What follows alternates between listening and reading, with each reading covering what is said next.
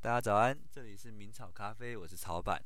欢迎来大家来到咖啡简单说的第六集。咖啡简单说这个单元是我们想要分享给我们 Live 会员的一个小小的礼物，这个礼物会为期一年，每天三百六十五天，我们都会分享一个小小的节目，让大家用听的更认识咖啡。这个节目呢，每天早上七点会在 Line App 上面首播，那接下来晚上的时候我们会放在 YouTube 平台上面去。所以如果你喜欢今天的节目的话，你可以到 YouTube 上面去分享给你的亲朋好友。如果你的亲朋好友喜欢这则节目的话，他可以加入我们的 Live 会员，一起来听首播。还可以问问题哦。呃，这位是小安老师大，家好，我是小安老师。嗯早安。早安，昨天我们解释完了处理法，跟阿北解释完，跟阿北什解么叫释，做处理法而已，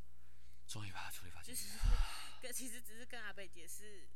处理法这个词而已。 哦，其实你你会发现呢，哦虽然大家很会介绍处理法，但是你真的要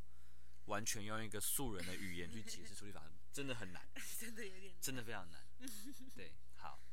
那我们今天要解释的东西是这样子的。我们昨天讲讲讲讲讲到突然突然讲到一个问题，嗯，为什么人类啊在喝咖啡，或者是现在是这样子的咖这样的方式去使用咖啡，为什么不生吃？为什么要经过加工，要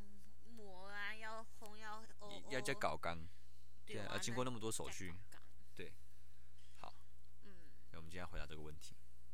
比较方便吧，行销方便，啊。就是磨啊，就是它可以一批一批丢到海外。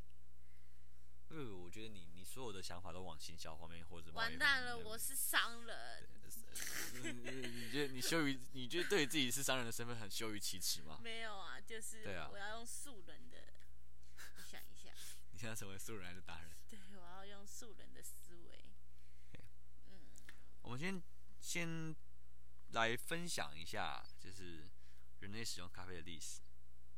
跳舞山羊，对，我们我们现在来讲那个很，我觉得很自我自己觉得很可笑的故事啊，跳舞的山羊 哈我。就是，我说我真的很好奇，为什么麝香猫都不会跳？对啊，大家有没有想过，就是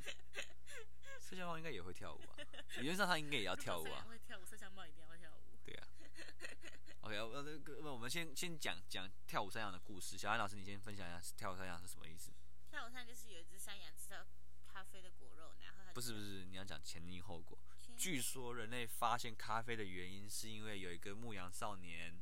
他在牧羊的时候，然后发现有一只羊，它逃出去了，然后它偷吃了一种不知名的果实，开始跳舞。那个那个牧羊人就觉得很奇怪，为什么为什么为什么他开始跳舞？我以为它怎么学过舞蹈？对啊，然后他就他就莫名其妙，他也跑过去吃那个果实，然后它跟着跳他，也跟着跳，然后他他就把他的这个这个跳舞的经历跟这个奇幻记告诉了他的他的那个回教呃伊斯兰教的那个朋友们，长老哦，长啊，大那长老就发现哦哦，这个东西会让人家很兴奋哦，因为以前要要要那个祈祷要要念经，其实是很耗很耗精神的，会睡着。嗯中中国的和尚是喝茶嘛，嗯喝茶提神嗯。那伊斯兰教他们是喝咖啡，会增加专注力，增加专注力，增但加阿北有点需要，对阿北应该啊我增需要。加专注力。阿贝有在喝了，阿贝有在喝明茶咖啡了，阿贝有在喝明茶咖啡了。对，好，所以跳舞的三羊大概是这样的故事啦。嗯对。那跳舞三羊这个这个东西，它其实只解释到咖啡是在水果状态的时候人类使用的情绪提神提神。那咖啡大概是在呃，我们可以这边有跟大家分享一本一本很棒的书，叫《咖啡饮史》，那个饮是咖啡饮上瘾的瘾，咖啡瘾的历史，就是在讲人类怎么样使用咖啡的整个过程。好，里面有提到一个故事，里面就在讲，哎、人类怎么会开始发现咖啡要烘焙这件事情？啊，经过，其实它其实也是一个意外，跟跳舞三样一样，但是比跳舞三样比较可信。我知道，啊，你说？有人把咖啡树枝当柴烧丢到火里，可是咖啡树烧烧起来就跟一般树一样啊，它没有什么差别。上面有果肉，上面有果实，呃，诶，这个其实也可能是真正的历史可能根是吗据，也有可能哦，这个也有可能。对，可以这是烤肉说，对，烤肉说，烤肉说啊，其实比较常听到的是天打雷劈说啦，就是有一次有一次那个在非洲的大陆上面，然后然后就是午后雷阵雨，然后就打雷，巴拉巴拉巴拉巴拉，然后就 bang，然后就打到那个咖啡树，嗯，然后咖啡树就烧焦了，然后就很香，然后就很香红，咪香，然后大家就觉得这么奇怪，为什么咖这个树跟其他树不一样，着火之后会香？大家以为是树树本身香，嗯可后来发现其实不是，是咖它上面的它上面的果实烧焦之后发出来的咖啡的香气。嗯那人类就开始发现，哎，这个果实很特别，它跟其他的咖植物的果实都不一样，它炒起来加热之后，它会完，它会变像爆米花一样开始爆裂，然后会发出香气。嗯然后人类哎，最早开始的人类多好玩，他是他是喝咖啡，然后他是泡咖啡，然后把咖啡咖啡不磨碎，然后把它吐掉的啊啊，哦，我好像知道吃果肉，吃果肉，然后吐咖啡豆，嗯对，那、后来开始保留果果是实，是被被被雷劈过才知道对对对种对子对要留着。对对对对对对对。哦，对，很好玩。对嗯，那、这本书的故事里面，它同时也提到，就是人类开始知道这件事情之后，他发现就是哎，诶是从咖啡树上面摘下来的果实，嗯你如果直接拿去烤，其实因为它有水分嘛，带皮草带皮烤会有问题，